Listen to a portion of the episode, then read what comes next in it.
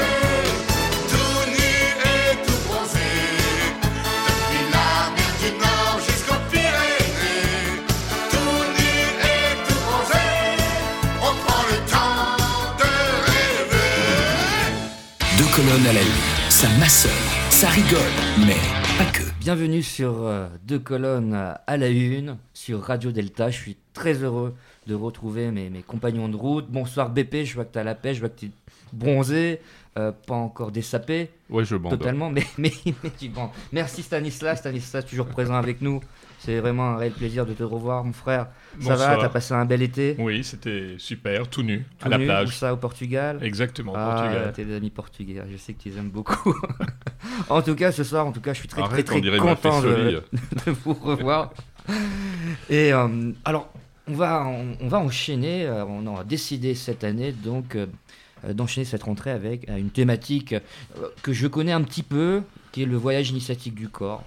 Ah Alors, euh, il y a un certain Frédéric Vincent qui a écrit un, bouquin, je crois, il y a, une, dizaine d'années, ça date maintenant, et qui avait travaillé euh, justement sur cette question du, corps euh, dans la fra- franc-maçonnerie, et de montrer à quel point finalement les, gestes, les rituels, la manière de se, la posture, la manière de, se, de se poser, la manière de se déplacer, pouvait aussi avoir un impact sur sa propre intériorité, sa propre spiritualité, voire une, manière d'être manière d'être par rapport aux autres, puisque ce qui était intéressant, c'est de voir le rapport euh, sociologique qu'il existe entre le corps et le lien social.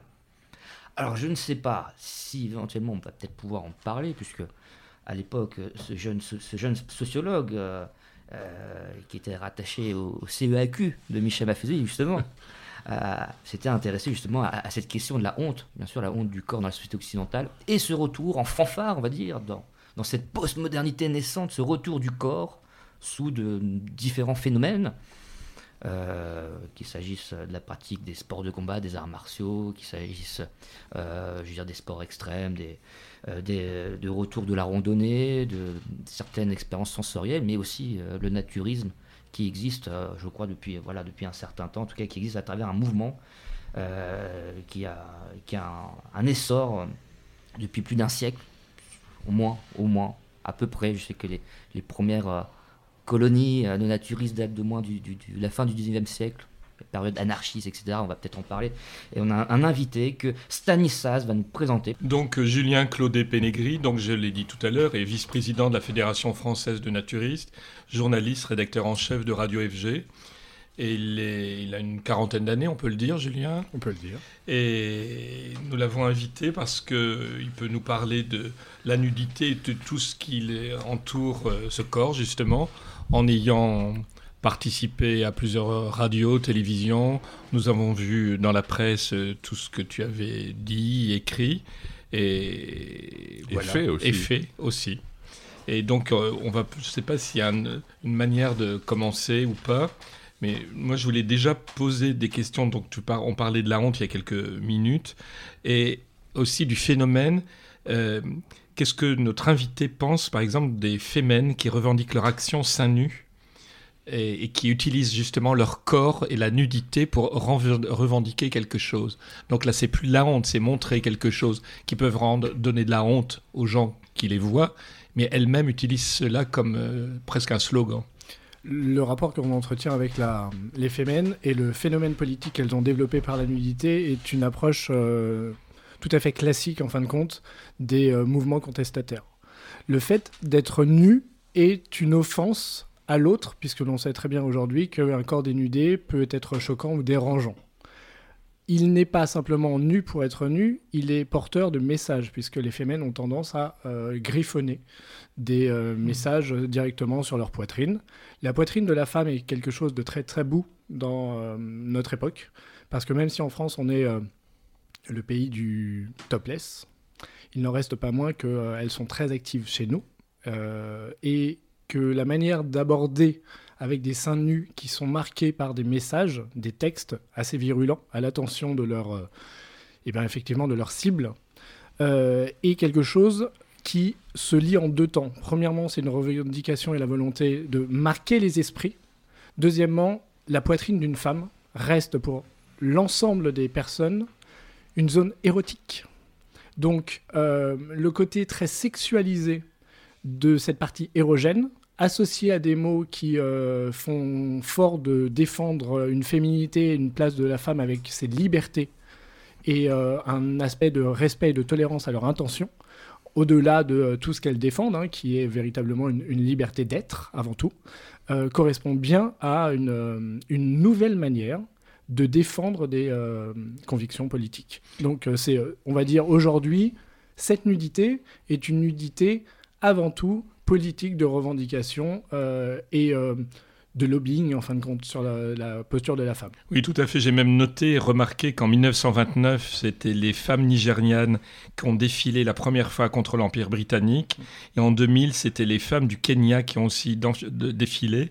Et en Centrafrique, en 2014, des centaines de femmes ont défilé les seins nus pour dénoncer les violences entre les musulmans et les chrétiens, ayant fait plusieurs morts et blessés. Oui, en fait, euh, on, on peut se rendre compte à chaque fois que euh, le, le fait d'avoir euh, une femme torse nu, comme on peut le dire aujourd'hui, est une volonté de marquer fortement une, des revendications et de montrer aussi une égalité face à l'homme, qui lui a le droit de se mettre torse nu et sur lequel on ne pose jamais de problème. Et euh, cette, euh, cette manière d'acter les choses fait qu'aujourd'hui les mentalités évoluent, qu'un féminisme et une liberté vis-à-vis de la femme se, euh, se dévoilent. Voilà, c'est vraiment le terme, elle se dévoile et euh, elle, elle revendique des choses et ça va au point où, euh, en Amérique du Nord, désormais, il y a le nipple free qui fait que les femmes ont désormais, dans certaines villes, dans certaines régions, la possibilité d'être comme les hommes, torse nu et de se balader dans la rue sans aucun problème. On l'a déjà vu, cela dit, en 1830, euh, je crois, avec le tableau de Delacroix. Hein, la Exactement. liberté gu- guidant le peuple, elle a, elle a Je- un sein nu. euh.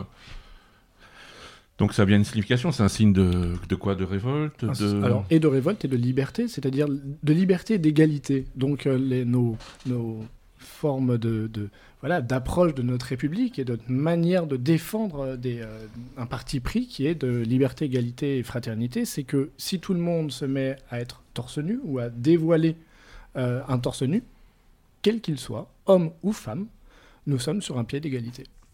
Donc là, en fait, on en, en revient à cette honte du corps euh, qui est un peu un héritage de l'Église catholique, hein, la Sainte Église catholique, puisque Adam et Ève ayant été chassés de l'Éden, euh, ils ont découvert qu'ils étaient nus et quelle horreur pour eux.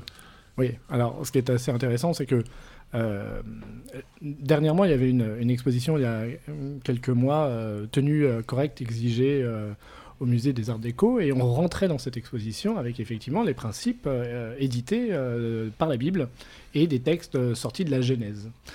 Et on peut constater que la tenue correcte de l'époque, c'était la nudité. Et donc, dans le texte biblique, la nudité n'est pas un souci. C'est le rapport que l'homme a posé sur une notion d'impudeur et euh, de, de- voilà, de, de pudibonderie, de, de, de- de chasteté et euh, de quelque chose de péché qui a pris le pas. Et effectivement, on a une lecture qui est différente parce qu'aujourd'hui, un corps ne se limite qu'à une perspective de euh, procréation et donc d'intimité. Euh, c'est comme ça que le voit la religion. Un, un corps nu ne doit se dévoiler que dans l'intimité de la personne avec qui l'on vit dans une vocation procréatrice. Veuillez cacher ce sein que je ne saurais voir. Et, et donc, au niveau de la maçonnerie, euh, que penses-tu de l'expression ni nu ni vêtu qui se retrouve dans plusieurs rites? Et il, il correspond à quelque chose qui est très intéressant sur la manière dont on aborde euh, l'entrée dans, le, dans la fraternité, dans cette, euh, cette communauté qui veut que euh, nous nous défassions de tout ce qui n- implique nos codes sociaux pour rentrer dans une autre manière de vivre. Et donc, qui impose par ce statut d'égalité, voilà, de, nudité, entre guillemets, ni nu ni vêtu, euh, c'est un entre-deux qui fait qu'on est tous au même niveau. C'est une sorte d'uniformité.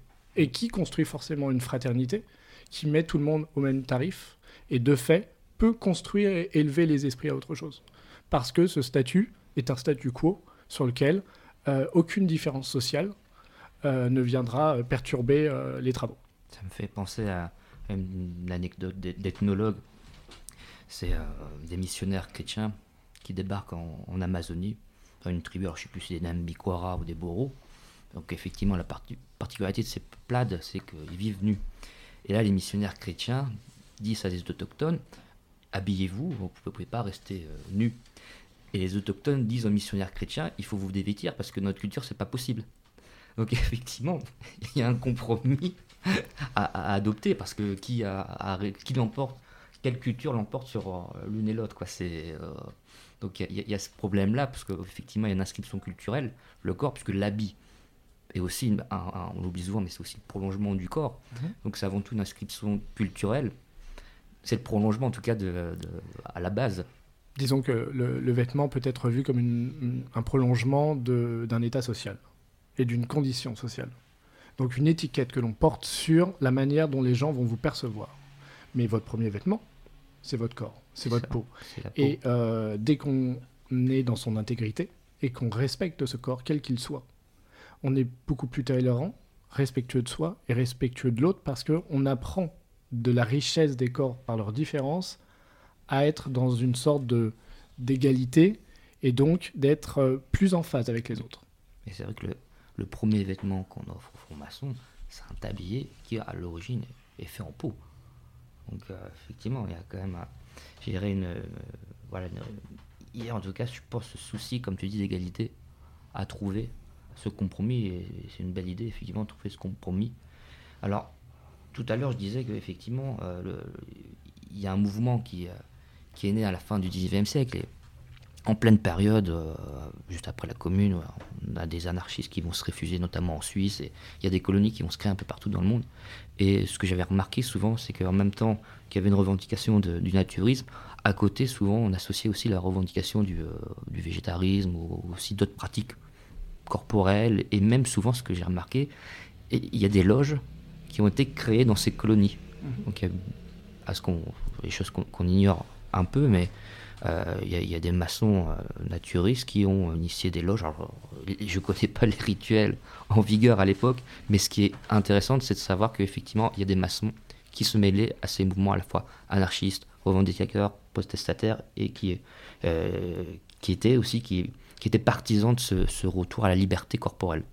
Une liberté qui, au-delà du, du- du corporel, est une, euh, une volonté de souscrire à un autre mode de vie. C'est-à-dire qu'on est dans une période, effectivement, auquel l'industrialisation est galopante, à laquelle on, on commence à ne plus pouvoir suivre euh, ce- cette vitesse grand V qui nous échappe, et on n'arrive déjà plus, alors on est à la fin, effectivement, du 19e, hein, à euh, placer l'homme dans, dans- dans cette... euh, dans cette construction euh, de nos sociétés et euh, comment trouver une alternative suffisante pour effectivement que nous arrivions aujourd'hui à, à replacer l'homme dans et le faire vivre euh, intelligemment. Donc effectivement, c'est on passe par effectivement ce- ces, euh, ces pointes de d'écologie, C'est ça, ouais. De- début. de véganisme avant l'heure Exactement. et donc de se retrouver pour soi. Ouais. Alors, euh, il n'y a pas que Carlos euh, dans la vie, il y a aussi bah, il y a Brigitte Bardot, c'est quand même euh, intéressant. Donc, bah, Nuit au soleil, hein, c'est... profitez-en, il fait encore beau. Allez, Nuit au soleil sur les plages. Toute l'équipe de Deux colonnes à la une sur Radio Delta revient dans un instant.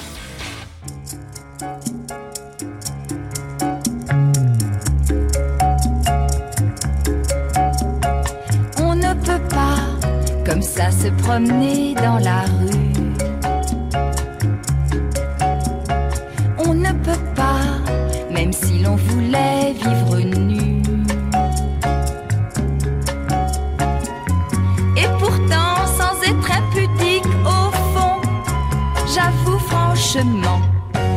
C'est grisant. Nu au soleil, complètement nu au soleil, complètement. Quand le printemps fait éclater tous les bourgeons, mes vêtements me pèsent d'une étrange façon.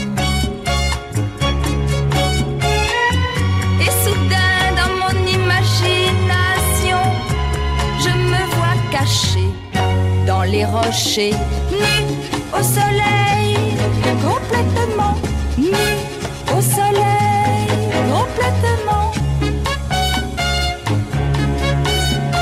J'ai des visions de vagues et de fruits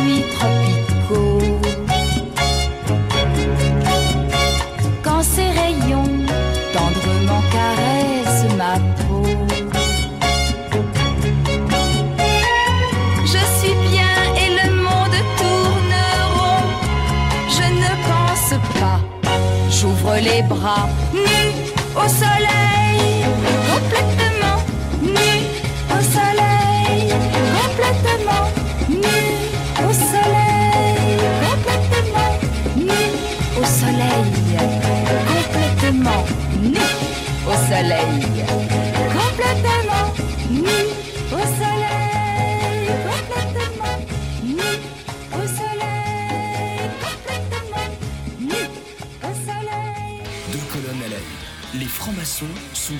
Radio.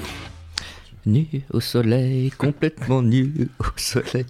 Ça me, ça me faisait penser quand même à une question. Est-ce qu'on peut être naturiste en Sibérie? Pourquoi ne le serait-on pas? En fait, Parce euh, que Ils vivent sous cloche. hein, moins tu sais. 50, moins 50 degrés, est-ce que le corps supporte nudité à ce climat-là? bah, je, je pense que certains le pourraient. Je sais pas si euh, physiologiquement c'est euh, c'est envisageable, mais euh, en fait, le principe de la nudité, euh, tel qu'on l'entend dans le naturisme, c'est un quotidien, c'est-à-dire un art de vivre. euh, qui fait que euh, la, la première chose que l'on fait, c'est être nu pour vivre ensemble. voilà. Et ensuite, il y a des valeurs qui se mettent derrière. Donc, c'est pas simplement le fait d'être nu pour être nu, c'est qu'il y a des choses qui sont derrière. Après, ça dépend si on est frileux ou pas. Bah, Voilà. Faire comme Pierre Perret, il faut mettre un cache-corps voilà, simplement. Non, mais alors pour dans, le la- dans principe, la chanson de Pierre Perret. justement, euh, quand on a froid et qu'on est euh, naturiste, la première chose que l'on fait, c'est de mettre un t-shirt. On ne s'habille pas. On met uniquement un t-shirt. Pourquoi? Parce que le t-shirt permet simplement de réchauffer le haut du corps. Et quand le corps est chaud par, par le haut, et ben il est chaud tout le temps. Alors Stan me fait dire que John Firus se met nu et brave le froid sibérien pour défendre les Oui, sapins. je viens de taper sur. Ah, euh, effectivement. Alors Voilà. il faudrait demander à un médecin, euh, est-ce que le, corps peut- combien de temps le corps euh, nu peut supporter le froid? C'est une bonne question. Est-ce qu'il faut être yogi pour ça? Non, il faut être russe. Ouais. Oui, c'est parce que je suis pas sûr de supporter le froid. Donc comme dirait Brigitte Bardot, on est quand même mieux nu au soleil. C'est bon Mon que- Dieu, mon Dieu. Ah bah, dire que les vacances, ça t'a réussi. hein. Le soleil, il a bien tapé Sur la tête. sur la tête. Ah. hein. Euh, oui, alors moi, en fait, pour rebondir sur la conversation de tout à l'heure, j'ai l'impression qu'en fait, la nudité a été une réaction au pouvoir établi. Mhm. Par exemple, on a parlé des anarchistes, mais on oublie aussi que l'un des premiers programmes politiques, il est quand même vers deux grilles. C'est un des premiers programmes politiques écologiques, c'est quand même le nazisme. Mhm. Alors, bon, Alors- bien sûr que euh, pour moi, je confonds pas naturisme et nazisme, hein, je on est bien d'accord, mais enfin, les Allemands avaient une long- ont une longue tradition de nudisme. Alors, je sais pas si ça vient d'avant et ça a été récupéré par les nazis, puisque l'Allemagne est quand même l'un des pays où dans les parcs on peut se mettre nu. Alors, le- le- le- ça a été récupéré politiquement par euh, le Parti national-socialiste euh, allemand lorsque euh, ils se sont aperçus effectivement qu'il existait des, des endroits et des personnes qui, euh, dans des espaces clos, se mettaient nus.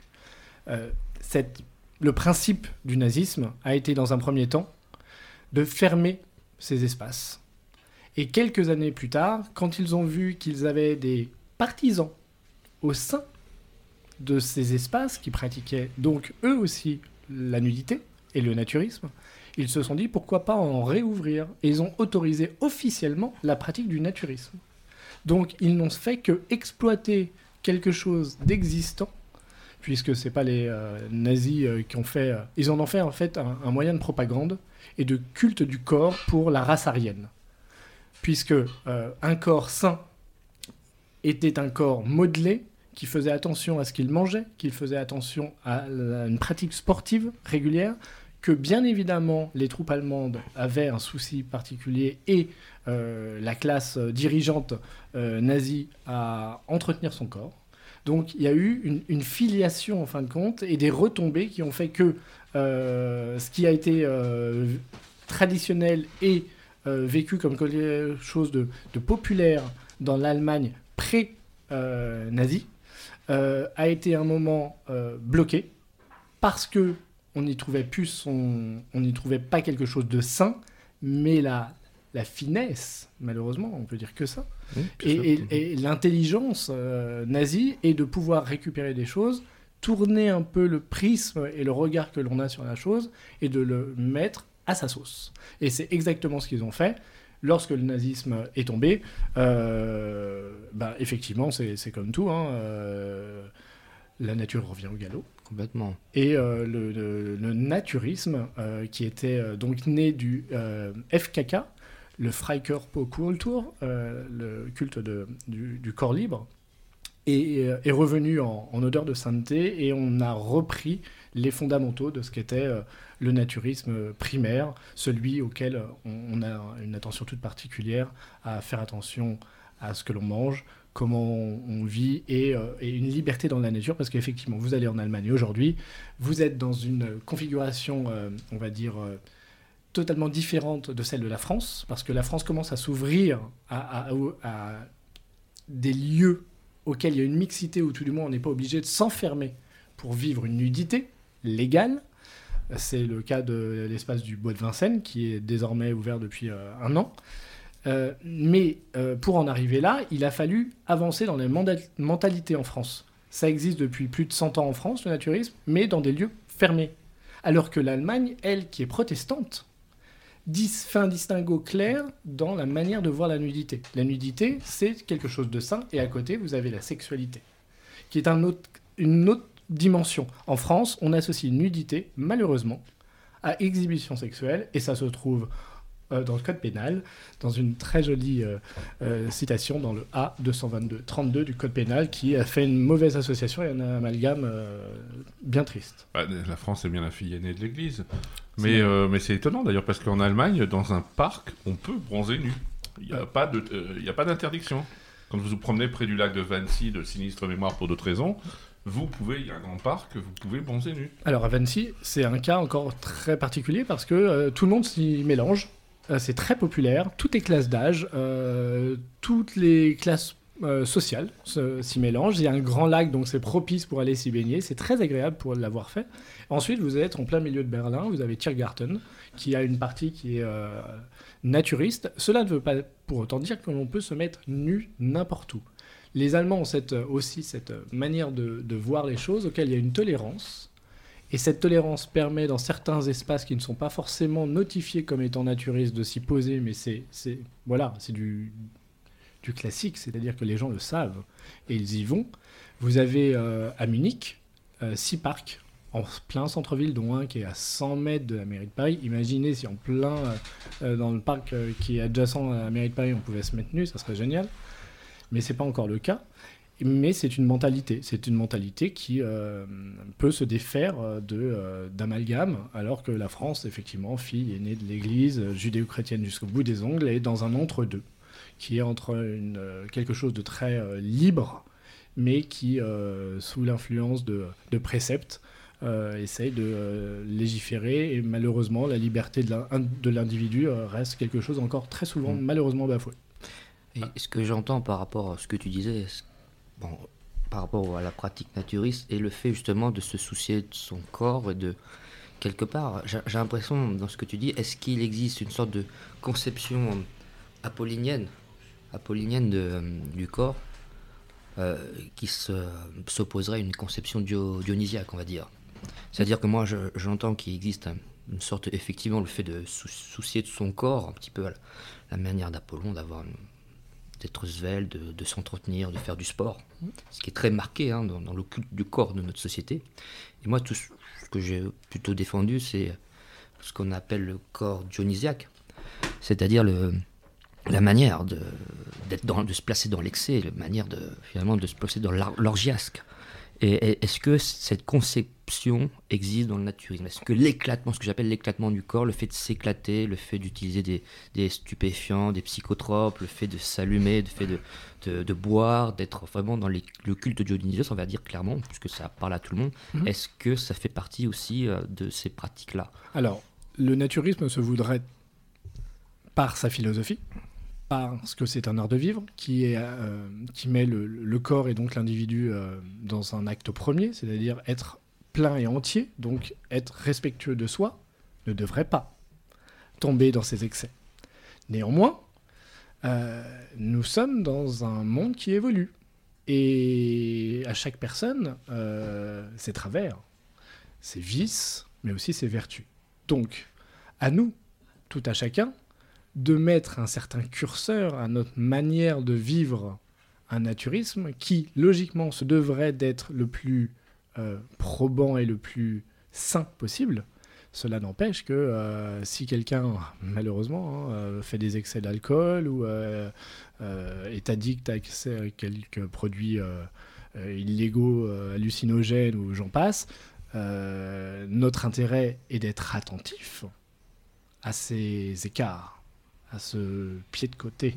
Mais c'est pas pour autant que euh, nous ne sommes qu'attentifs et euh, nous ne sommes pas moralisateurs. Comment pourrions-nous l'être? Nous sommes humains et euh, malheureusement, l'humain est, est pas forcément euh, un être parfait. Parce que je prends l'exemple de la maçonnerie, souvent je dis, on oublie, mais en 1717, effectivement, les, obédi- enfin, les loges londoniennes se réunissaient avant tout dans des tavernes et on faisait pas que philosopher, on buvait quand même beaucoup. Et euh, voilà, je dis, on était quand même dans un esprit très dionysiaque. Et en maçonnerie, on a un rituel, on a une tenue qui effectivement euh, se place sous l'égide d'Apollon, mais cette tenue est suivie d'un rituel qui est important, les agapes. Et là, effectivement, bah, généralement, les agapes, lors des agapes, les francs-maçons ne font pas que boire de l'eau. Souvent, justement, ils, ont, ils louent Dionysos à leur façon, et c'est très festif. On est vraiment dans le, le souci d'é- d'éclater son corps, de vraiment d'être, euh, je veux dire, d'accéder à une, à une autre conception du corps. La, la conception du corps dans le naturisme, c'est déjà le respect de soi. Et le respect de soi, c'est euh, s'accepter. Et s'accepter aujourd'hui, c'est très c'est un, un gros complexe. C'est très compliqué de s'accepter. Pourquoi? Parce qu'on est euh, enfermé dans des, euh, dans des stéréotypes, dans des codes.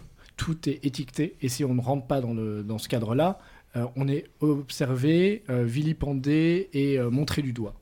Nous sommes des hommes, nous avons entre guillemets une chance. C'est que même si du bashing peut exister, même à l'attention physique d'un corps qui ne correspond pas à des, critères établis, nous, le, nous le sommes toujours moins qu'une femme.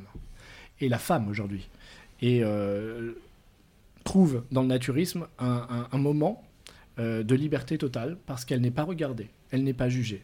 Elle ne correspond pas à euh, un critère euh, physique avec des canons que l'on suppose être de beauté imposés par des magazines, par de la photo, par la pub, et donc par Photoshop, au grand roi de la modification corporelle. Et, donc, de fait, le naturisme a cette volonté-là de redonner à chacun une part de bonheur. Le naturisme est vu comme une source de, euh, d'exaltation personnelle. Et peut-être que avant de se donner à quelques libations, quelles qu'elles soient, euh, bah, c'est le fait de s'abandonner aussi à, se respecter soi-même. Oui, mais de toute façon, c'est pas contradictoire. Au contraire, le, culte de Dionysos, de toute façon, célébrait les, femmes. Et au contraire, et, très intéressant d'ailleurs, je, je, je vous invite tous à, à relire hein, cette légende hein, mythologique. Je veux dire, le mythe de Dionysos est extraordinaire. hein. Je veux dire, c'est, c'est, on privilégie toujours cer- certains mythes à d'autres, mais on le connaît très peu. On sait que c'est le dieu, euh, dieu du vin, mais on oublie parfois aussi que Dionysos, c'est aussi le dieu des étrangers, effectivement le dieu des nomades. Et, enfin bon, en tout cas, ce qui est intéressant, je pense que c'est en maçonnerie, on a cette volonté de réunir ce qui est éparse. Et donc de conjuguer ces deux conceptions. Je crois que tu allais en revenir à ça. Alors oui, quand j'entends prendre soin de son corps, euh, j'ai lu pas mal de choses sur la taille du pénis des statues grecques. Pourquoi ont-elles un petit pénis? C'est quand même une question. En fait, c'est parce que pour les Grecs, le, le sexe, le grand sexe, le- avec d'ailleurs Priape euh, comme dieu de la fertilité, c'était un synonyme de barbarisme. Les Grecs étaient pour la rationalité, donc le petit pénis, c'était la modération, c'était le- c'était l'intellectuel qui, primait sur le bestial. Et d'ailleurs, quand on dit prendre soin de soi, je vais vous lire un extrait de, des Nuées d'Aristophane. Si tu fais ce que je te dis, et si tu y appliques ton intelligence, tu auras toujours la poitrine grasse, le teint clair, les épaules larges, la langue courte, les fesses charnues, le pénis petit. Mais si tu t'attaches à ceux du jour, tu auras tout de suite le teint pâle, les épaules petites, la poitrine resserrée, la langue longue, les fesses petites, les parties forts, des décrets à n'en plus finir. Donc on voit que la conception de prendre soin de soi est différente selon les époques. Bien évidemment, puisque euh, on, ne peut euh, que vivre avec son temps et que euh, il y, a- il y a un phénomène qui a été euh, intéressant euh, lorsqu'on était en 1918 et que les frères euh, Gaston et André Durville euh, se sont penchés, qui sont des médecins parisiens, se sont penchés un peu plus sur euh, une hygiène de vie euh, plus saine. Euh, on parlait à ce moment-là d'hygiénisme. Alors, on n'en parle pas d'hygiénisme avec le terme négatif qu'on peut lui apposer, hein, mais vraiment quelque chose qui était euh, bon pour le corps et bon pour l'esprit. Et de fait, euh, on faisait attention à cette époque à bien manger, et bien évidemment, les critères physiques n'étaient pas ceux que nous avons aujourd'hui. Euh, donc, euh, sur tout ce que l'on vient de- de- d'entendre, euh, effectivement, les, évolutions ont fait leur cours. Quand on était aux années folles, les profils étaient différents.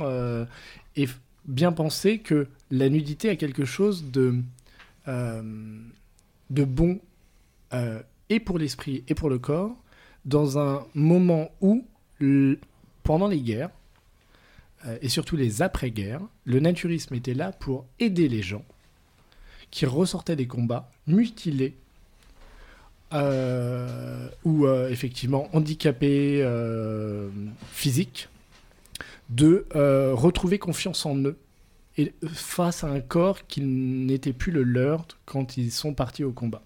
Et donc, de fait, ça aussi, ça permet à faire évoluer les mentalités et à montrer que la nudité est un rempart à, euh, au regard de l'autre et forcément du regard que l'on a sur soi avant tout. Au même titre donc que, que la musique.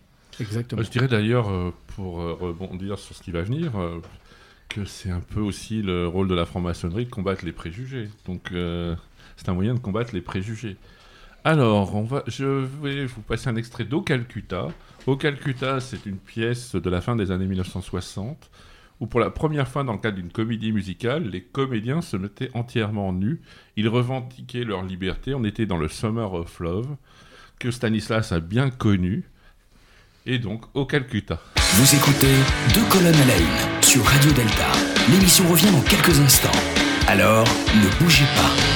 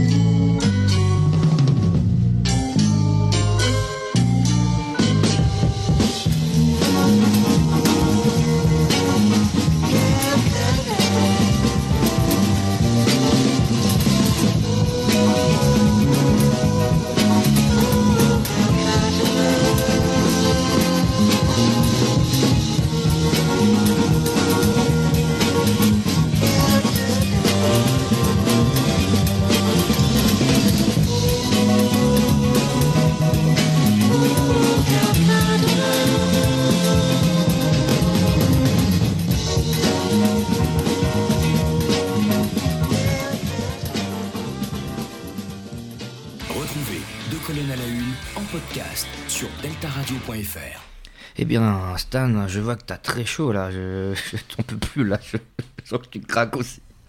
T'as envie d'enlever des chaussons Ouais. Vas-y, lâche-toi. Allez, vas-y, je savais que t'avais- il y a des confrères qui Alors, pratiquent le naturisme. alors, Jacques euh, était à poil euh, dans son cabinet. euh. T'as ramené des trucs là. Qu'est-ce que c'est quoi la sec du corps là? Tu ramènes des bouquins. Et Ça va pas, non? C'est quoi ce truc là? Mais, mais t'as la bouche Oui, pleine. Non, j'avais amené deux possible. choses pour, pour en parler avec Julien. Ah bah, Ce qui était intéressant, Stanislas, hein. Deux, deux sortes de photographies. Quelque chose d'intéressant, c'était. Bon, c'est toujours de la photographie à la radio, donc il faut essayer d'être le plus descriptif possible. Mais il y a un photographe que j'aime beaucoup qui était George Roger, qui avait été dans les camps de concentration, donc qui avait un rapport à nudité au cou et au corps. Et lorsqu'il est sorti de- des camps de concentration, il est parti à la recherche, de, il était photographe et ethnologue, de, de peuplades africaines, où il voulait montrer que le corps était quelque chose de... Euh, pardon. Je, je crois que c'est la coupe. Y a-t-il un médecin dans la salle? Je, je crois qu'on a un problème. Papy nous fait un infarctus. Houston, Houston. Allô, Houston? Bon, vas-y, vas-y. C'est que- revenu. Oui, donc il a tout, tout jusqu'à la fin de sa vie, a été à la recherche de ces peuplades africaines pour montrer la beauté du corps et tout ce que le corps dans la symbolique pouvait apporter. Et j'ai trouvé ça intéressant d'amener ça aujourd'hui. Et je voulais le, montrer aussi en parallèle avec Julien. Je voulais lui montrer aussi quelque chose d'intéressant qui était là, quelques pages plus tard. C'était Helmut Newton qui voulait montrer que ces mannequins, il avait photographié des mannequins et il avait montré que la femme habillée et nue, il y avait presque quelque chose d'identique quand la femme se sentait parfaitement bien, comme si elle avait ses vêtements et qu'elle était nue. Donc c'était pour, pour rebondir là-dessus et savoir ce que tu pouvais en penser de ces deux euh, types de photographes et d'artistes qui voient le nu d'une manière totalement différente. Bah, Il y a le- la proposition du, du corps sacré, euh, premièrement, c'est-à-dire ce, ce corps qui est à vénérer et qui est notre premier euh, véhicule, donc euh, qu'il faut... euh, Le premier outil de l'homme. Tout à fait. Euh, c'est notre premier costume. C'est euh, la chose avec laquelle on arrive sur Terre et laquelle euh, qui ne nous quittera jamais. Donc il faut un peu faire attention à, celui-ci, l'entretenir et le respecter parce que c'est la plus belle des, des merveilles, la plus belle des technologies. Donc ce corps est, à défendre et à revendiquer dans sa nudité parce que cette nudité, elle est belle, elle est saine.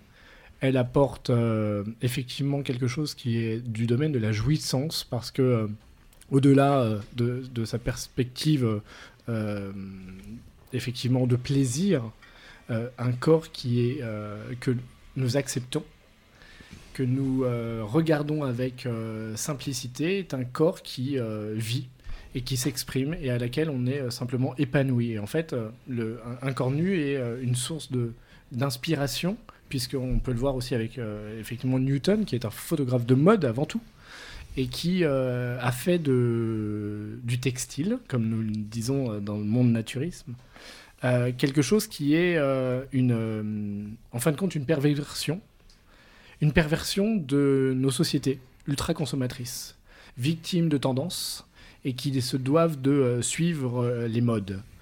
Malheureusement, un vêtement reste un vêtement et son utilité première est de vous couvrir si vous avez froid.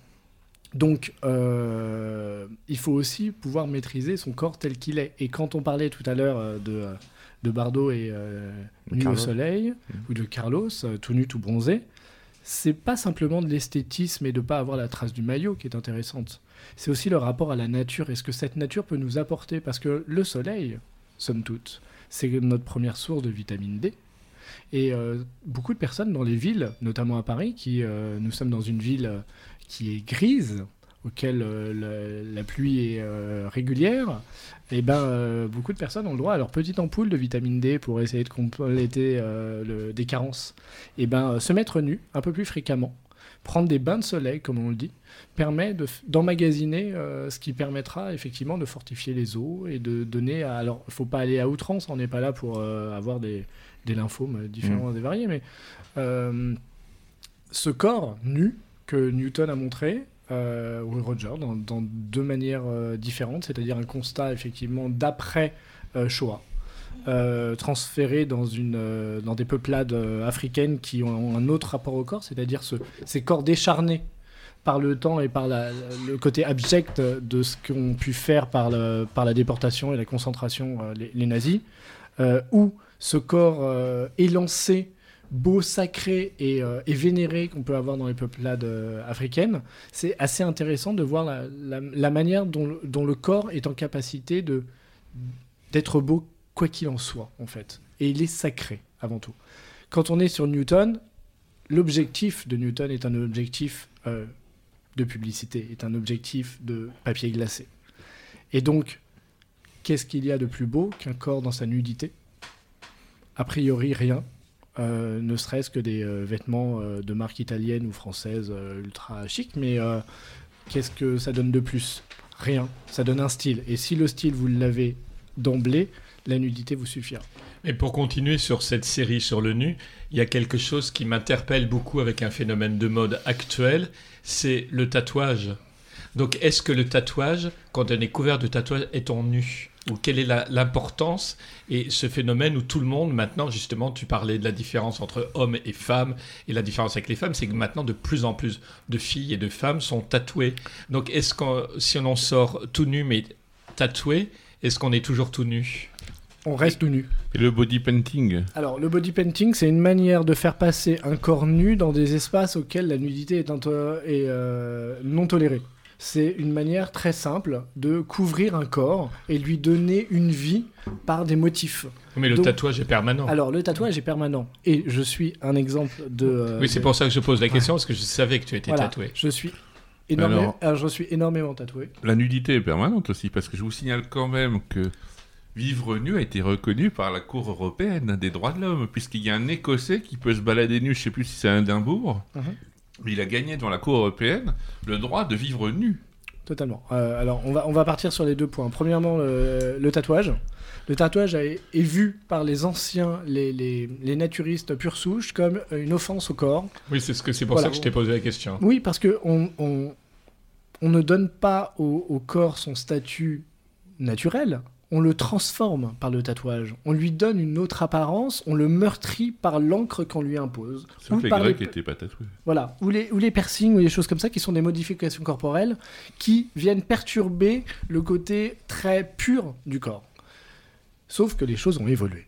Et c'est que le tatouage, qui pouvait être mauvais garçon ou, euh, ou tolard d'une époque, est aujourd'hui quelque chose de courant. Et quand on regarde les, euh, les tribus euh, maoris, euh, initiations, marquisiennes ou tout ça, ou qu'on aille du côté des Aztèques, ou des, voilà, on, on fait des gaps culturels, mais le tatouage est l'apanage et une carte d'identité dans ces pays-là. Soit en Europe, on en est, euh, ou dans les pays occidentaux, on en est dans un concept qui est décoratif, mais pour beaucoup, le tatouage est une marque, est une marque auquel on s'approprie son corps, on appréhende son corps et on le vit mieux. Moi, je suis tatoué, effectivement. J'ai une dizaine de tatouages sur mon corps. Lorsque je suis rentré dans le milieu naturiste, j'aurais pu effectivement être opposé à toute une frange de ces naturistes qui considèrent que euh, la nudité euh, transformée et donc modifiée ne me permet pas à moi d'être euh, un représentant de leur mouvement. Sauf que moi, je m'oppose à ça. Pourquoi? Parce qu'on est en 2018. Et qu'en 2018, les choses ont changé. On n'est pas au début du siècle, on n'est pas en fin de siècle dernier, donc à un moment, il faut vivre avec son temps, il faut avancer. Le tatouage n'est pas une honte, un corps nu n'est pas honteux, n'est pas euh, dérangeant, c'est quelque chose de très simple. Et par rapport au fait de cet homme qui, euh, par la Cour européenne des droits de l'homme, a eu la chance de pouvoir vivre nu, faut pas oublier qu'en France, malgré le code A222-32 du code pénal qui a euh, fait un amalgame, je le redis une fois, malheureux entre nudité et exhibition sexuelle, c'est encore un problème, ça, de personnes qui restent euh, devant leur euh, télé à, à- et n'ont vraiment rien d'autre à foutre, excusez-moi l'expression, mais la nudité n'a rien à voir avec la sexualité. Et encore moins avec l'exhibition sexuelle. Si vous y voyez une exhibition sexuelle, c'est parce que vous avez un problème avec votre sexualité. Ça, c'est une première chose. Donc, vivre nu n'est absolument pas un problème. En France, depuis 24 ans, on a une loi qui nous permet de vivre nu. Sauf que personne ne l'applique. Parce que, bien évidemment, on considère que l'exhibition sexuelle est quelque chose de dérangeant. En fait, c'est être à la vue de quelqu'un que ça pourrait déranger. Si vous ne dérangez personne, il n'y a aucun problème. Donc effectivement, le fait de vivre nu n'est pas un problème. Après, il y a euh, les droits de l'homme et la liberté individuelle qui, est, qui devrait prévaloir parce qu'il n'y a en aucune mesure de raison d'interdire à quelqu'un, parce que c'est son individualité, parce que c'est son corps, de ne pas vivre nu. Il n'y a pas un élu vert euh, qui vit nu à Bordeaux ou... À Bruxelles, À Bruxelles. hein. c'est Et- Jérôme Jolibois. Oui, oui. avec Un brun avec des lunettes, ça Ouais, Des moustaches. moustaches. Ouais, il a lancé un. Mais il est pas nu s'il a des lunettes. il a Non, je crois qu'il est obligé de, de- il est obligé d'être habillé dans la rue, mais quand il, il arrive dans le restaurant, il peut se mettre nu. Exactement. Et Alors il, lui, il a nu des et il tolérances. chante en plus. C'est pas ça Il chante en plus. Non, il chante pas. Si, Non. si, je suis Si. sûr qu'il chante. Ah, il chante peut-être. Ah, j'en suis sûr. Mais qu'est-ce qu'il chante non, alors. Vas-y, dis-nous ce qu'il chante, BP, s'il te plaît. Dis-nous ce qu'il chante. À Bruxelles, c'est certainement pas nu au soleil. Alors, Mais c'est quoi c'est une tête parlante, c'est ça? Mais je sais pas, Il est totalement nu, totally nude des Gays Bah, ça doit être ça alors. Avec deux colonnes à la une, on ne résiste pas à l'appel des symboles.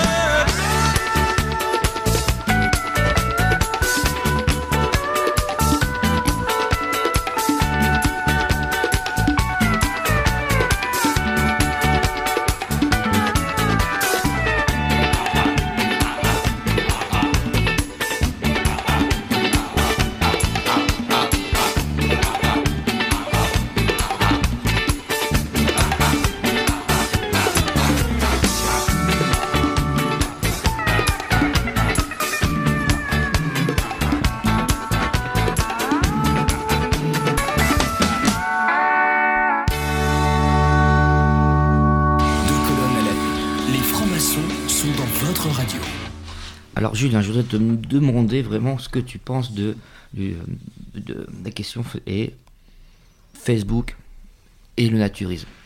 Et, la- et le problème de la nudité dans, sur Facebook.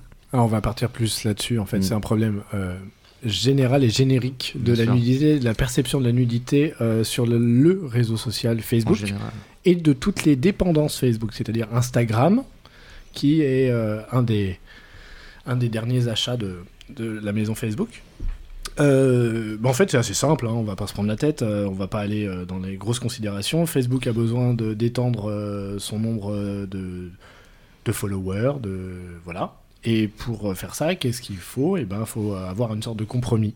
La nudité est un problème dans certains pays et pas toléré ou mal vu ou sujet à, à amalgame divers et variés.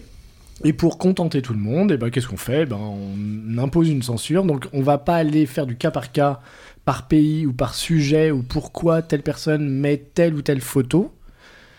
Nudité égale un corps intégralement nu, qu'il ait une portée naturiste ou qu'il ait une portée sexuelle, on s'en fiche. Par contre, esthétique, on s'en fiche aussi puisqu'ils ont un problème, ils ont un, un problème de d'inculture euh, assez prononcé puisque même l'origine du monde, s'il vous plaît, hein, c'est pas rien, euh, a été censurée et euh, il y a eu des, remontées pour essayer de, faire comprendre à, Facebook ce qu'était un peu la, le côté artistique de la chose, ce qui est pas simple hein, parce que effectivement, je pense qu'il y a des algorithmes derrière qui ne se prennent pas la tête et qui voilà associent voilà une image et euh, censure de fait. Donc euh, ça va très vite, c'est une exclusion où euh, on enlève la photo, vous avez une, réprimande une fois, deux fois et vous pouvez avoir votre compte totalement fermé. C'est des censures qui durent euh, 7 jours, puis 30 jours, puis 2 mois et un peu plus. Et même si vous faites des réclamations, vous ne pouvez pas forcément avoir gain de cause.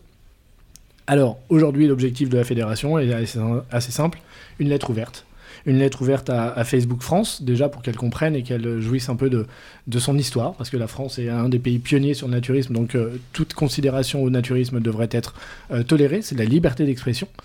Euh, par contre, effectivement, tout ce qui a trait à la sexualité, on est bien d'accord qu'une censure est nécessaire, parce qu'on ne peut pas tout permettre dans un réseau social ouvert à tout le monde, et notamment aux jeunes. Et euh, ensuite, le but du jeu, euh, c'est euh, d'aller plus loin. Est-ce qu'il y a une, répercussion et un écho international pour que ça soit monsieur Zuckerberg qui bouge un peu ses fesses et qui se rende compte que euh, un corps nu euh, n'est pas, n'est pas sale? Mais les États-Unis euh, et le naturisme, euh, parce qu'il y a une tradition, il y a des grands camps. euh, je me demande même, c'est pas le plus grand pays naturiste du monde, Alors, au point de vue volume. Alors, au, au point de vue euh, volume, je ne sais pas. Ce qui est certain, c'est qu'ils ont effectivement une structure indépendante au sein des États-Unis qui est juste incroyable. Ils ont des villages entiers qui sont naturistes, des camps entiers où il y a des milliers de personnes qui font du naturisme. Et euh, ce qui fait que, effectivement, la nudité, mais c'est une nudité qui est enfermée. Voilà, ça reste quelque chose de caché. Alors, on peut dire pour vivre heureux, vivons cachés. Euh, sauf que euh, un, corps nu euh, n'a rien à se reprocher. Parce qu'un corps nu est quelque chose de, de légitime, de légal, qu'on a le droit à être nu et à jouir de notre nudité, parce que c'est une nudité qui est- n'est simplement que quelque chose, le reflet de notre âme. Oui, je rappelle que ça a été consacré d'ailleurs par la Cour européenne des droits de l'homme.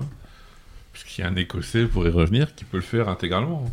Oui, alors on espère à ce que euh, les, cas effectivement euh, auxquels euh, la France actuellement tombe un peu très souvent sur le coup effectivement de, la loi et du code pénal qui voilà comme on l'a dit tout à l'heure hein, une personne nue on peut l'arrêter régulièrement enfin ou, lui lui mettre entre les mains le fait qu'elle a exhibé ses parties intimes, euh, sauf que euh, en, quoi on exhibe quelque chose d'intime lorsqu'on est simplement nu?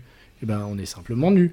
Euh, voilà. Donc, le but du jeu, c'est de faire tomber un peu les tabous et qu'il y ait des jurisprudences aujourd'hui. Elles sont de plus en plus présentes parce que les juges sont de plus en plus euh, attentifs et peut-être parce qu'il y a un effet médiatique aujourd'hui et que le naturisme est beaucoup plus visible et qu'on explique ce qu'est véritablement le naturisme, donc un art de vivre, euh, et pas simplement le fait de se mettre nu pour se mettre nu, mais qu'il y a des belles choses, des belles valeurs, des valeurs qui sont simplement celles euh, d'une république respectueuse des individus et des citoyens.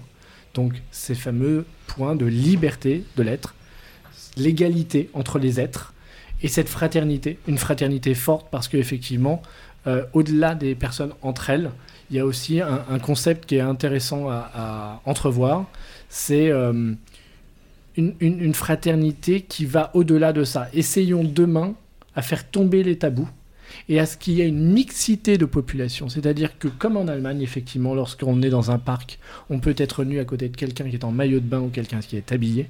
Le jour où on arrivera à faire changer les mentalités en France et permettre cette, euh, ce mélange en tout bien, tout honneur, et que tout le monde y trouve son compte, eh ben on aura fait un, un chemin énorme. Mais ce chemin, c'est peut-être le chemin initiatique de tout naturiste. Eh bien, ça a bien balancé à Paris ce soir. Chers auditeurs, sœurs, frères et profanes, plus de rappel. Nous sommes épuisés. Il est temps de se rhabiller, de quitter la salle et d'y laisser le silence régner. Vous pourrez écouter le podcast de l'émission sur Radio Delta. My Natural, mon petit sorbet Stanislas, merci de vérifier que la salle a été évacuée. Ça a bien bronzé, mais toutes les crèmes solaires ont été rangées. Reste-t-il au moins de la bière pour, tel le bœuf de Kobe, masser nos corps avec? La bière et les naturels des 10 nous attendent backstage.